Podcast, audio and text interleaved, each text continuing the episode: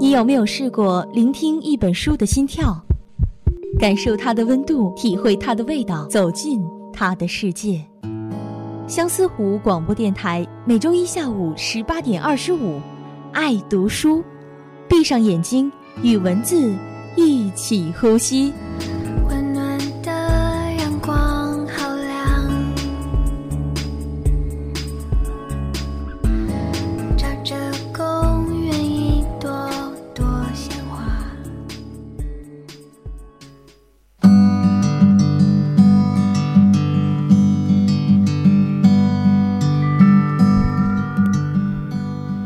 听众朋友们，大家好，欢迎收听每周一与大家相约的爱读书，我是大熊。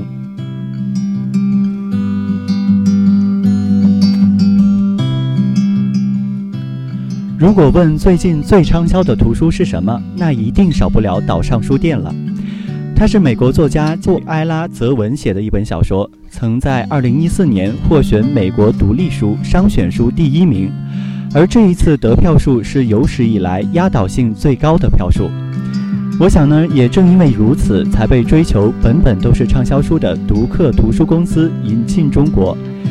其实本书的原书名直译为《费克里的传奇人生》，若是选择这个译名啊，或许很多读者对此书不愿投来更多的目光。而聪明的译者呢，并未采取直译的名称，而是根据图书的内容将其意译为“岛上书店”，一下子就抓住了热爱阅读还有喜欢书店的人的眼球。同时呢，它确实没有偏离主题。该书上市以后啊，风靡的宣传语是：“每个人的生命中都有最艰难的那一年，将人生变得美好而辽阔。”让我误以为此书只是一本人生励志书。差点与之错过，而阅读完此书以后，却发现它带给我更多的思考，不仅仅是心灵的触动，还有对爱的理解，对纸质书和书店的感觉都有了新的体会。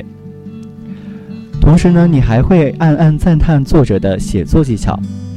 这本书的独特之处啊，在于每个故事的开头以主人公费克里的读书笔记为切入点。看似呢独立于故事正文，其实隐含着故事的发展的线索，十分的巧妙。因为这是一本与书相关的小说，所以故事里随处可见书名，合理而又自然。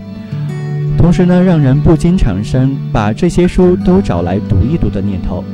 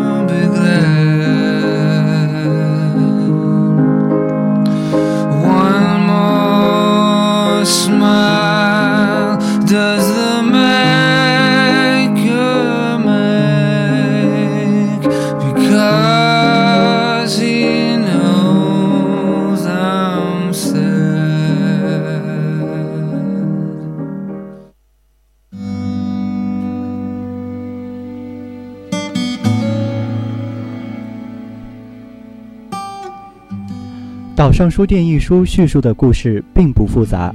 书中讲述了，在一座与世隔绝的小岛上有个书店，书店的老板名叫费克里。这个男人不是本地人，他与出生在本地的妻子妮可相识于大学，毕业后呢，一起回到了妮可的家乡爱丽丝岛，用妮可的基金开了这家小岛书店。费克里性格孤傲古怪，对图书的品味也很独特。他不喜欢童书，特别是有写到孤儿的。他讨厌魔幻现实主义的小说、悲剧的非虚构文学、吸血鬼故事，还有名人图书。同时呢，他也不喜欢进处女座，还有年轻女性喜欢读的畅销书、诗集和翻译作品。他只喜欢文学作品，尤其只爱短篇。书店的收入主要是来自于夏季的游客，但他又讨厌游客。他跟镇上的居民没有什么交往，大家都觉得他怪怪的。要不是妻子妮可呀做了一些营销活动，可以想象单靠他书店经营的状态不会有多好。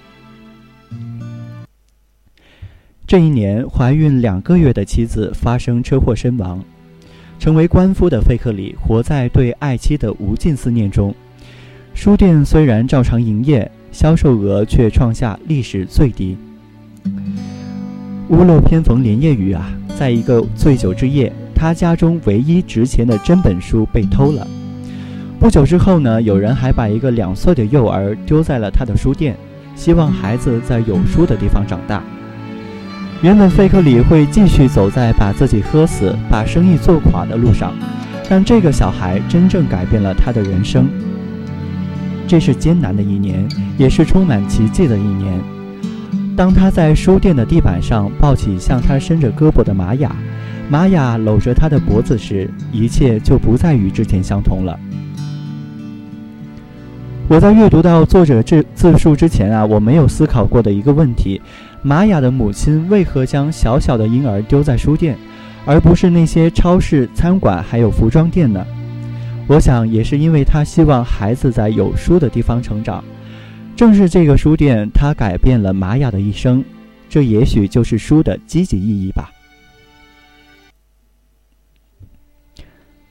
后来呢？费克里领养了玛雅，成为了一名父亲。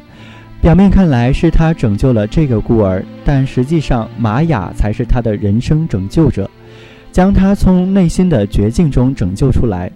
他接受警长亚比兰斯的提议，给玛雅办了一个非受洗的派对。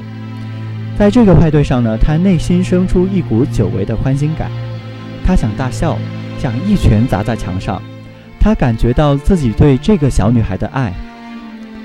书上有一句话这样写道：“一旦一个人在乎一件事情，就发现自己不得不开始在乎一切事。”玛雅一点点融化了费克里如荒岛般的内心，他变得温和好相处起来。对女儿的爱呢，一点点扩张了他的人生版图。玛雅成为了连接他和小镇上的居民之间的纽带。将他的生命与许许多多其他的人串联起来，玛雅彻底扭转了他的人生。他不再是个只沉溺于自己阅读世界的书呆子，他成为一个愿意与人分享好书、分享阅读感受的小岛书店的老板。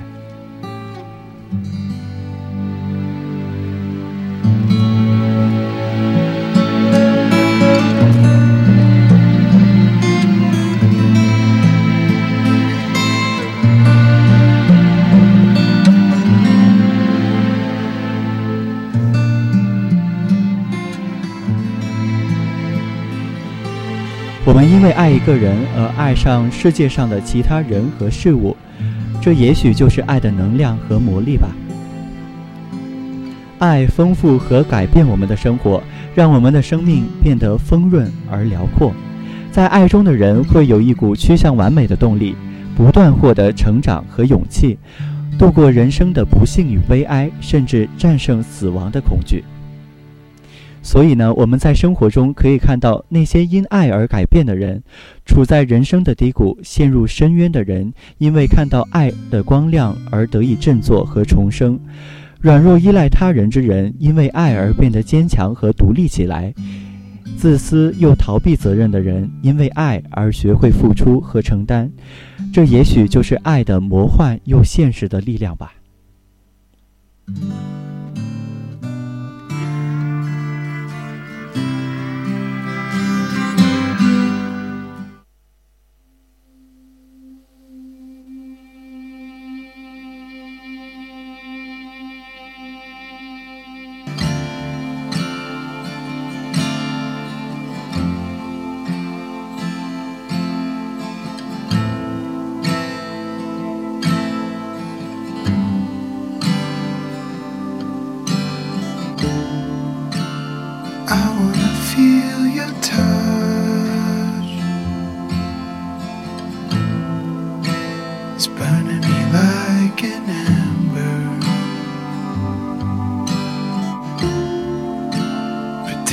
It's not enough.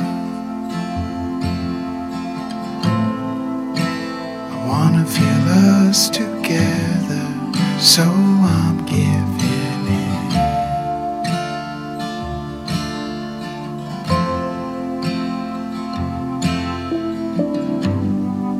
So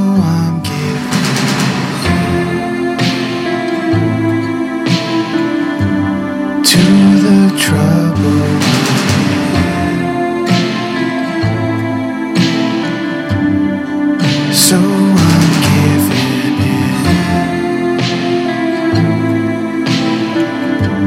to the truth.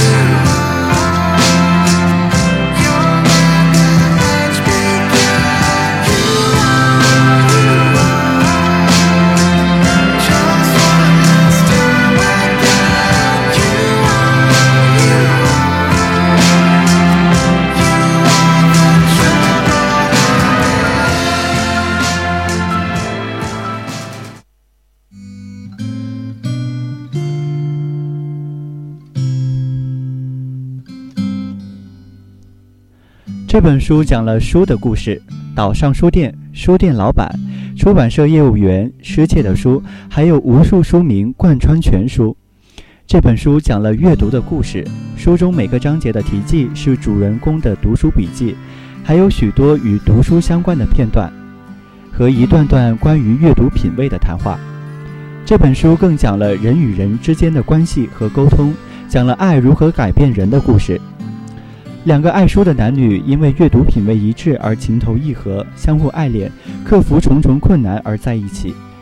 因为爱一个弃婴，一个孤僻的男人不再封闭自己，不再愤世嫉俗，他开始敞开心扉，与其与其他人去交流，去建立关系。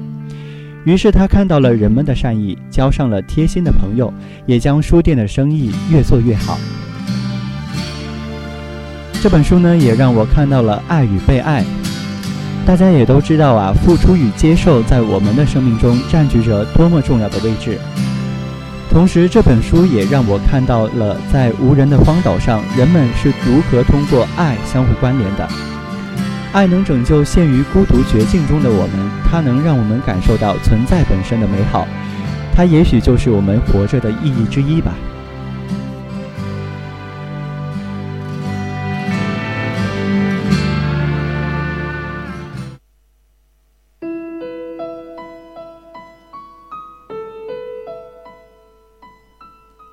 我相信这本《岛上书店》，爱书之人会喜欢，普通读者也会喜欢。它具备有趣动人的故事、真实的情感、优美活泼的语言、多元丰富的内涵等诸多好书的元素。故事从一开始就非常的扣人心弦，让人一路读下去，到处充满阅读的快乐。另外呢，值得一提的是，孙中旭老师参与了此书的翻译。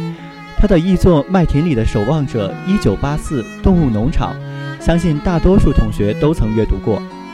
此书也是孙仲旭老师的遗作，让我们在这里感谢他的付出，我们才有机会读到如此优秀的译作。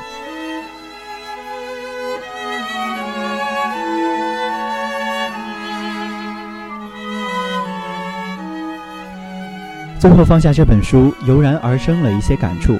这本书可以说是没有波澜壮阔的故事情况，也没有什么宏大的场景，更没有多少非常华丽的词藻。就连这个书名，我个人呢也感觉到一丝的平淡无奇。但是就是这么一本看似非常普通的书籍，在我最近读的几本书之中啊，给我留下了很深刻的印象。而在这之中呢，给我留下最深的一句话是：没有书店的地方算不上是个地方。而这一句是出自美国众神之中的一句：没有书店的小镇算不上是个小镇。这也让我想起了现在的书店真的是越来越少了。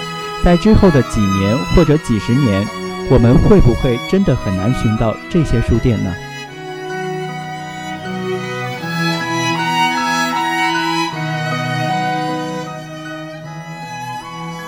我很喜欢书中主人公费克里说的一句话，就拿它来作为本期节目的结尾吧。书中费克里说：“我们不是我们所收集的、得到的、所读的东西。”只要我们还活着，我们就是爱我们所爱的事物，我们所爱的人。所有这些，我认为真的会存活下去。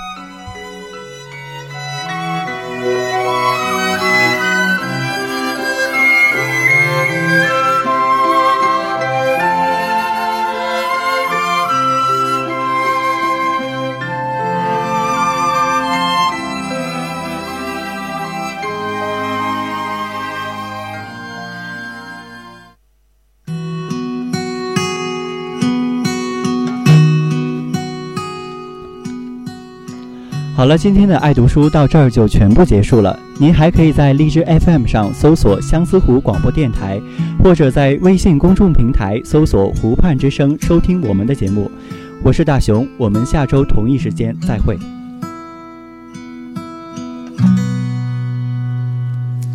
一排车轮压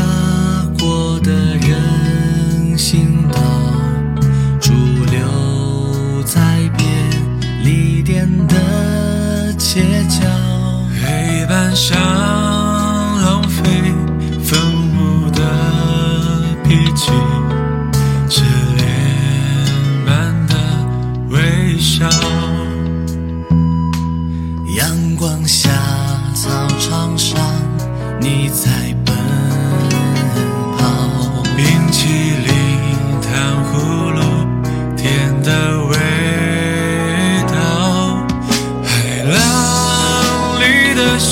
像是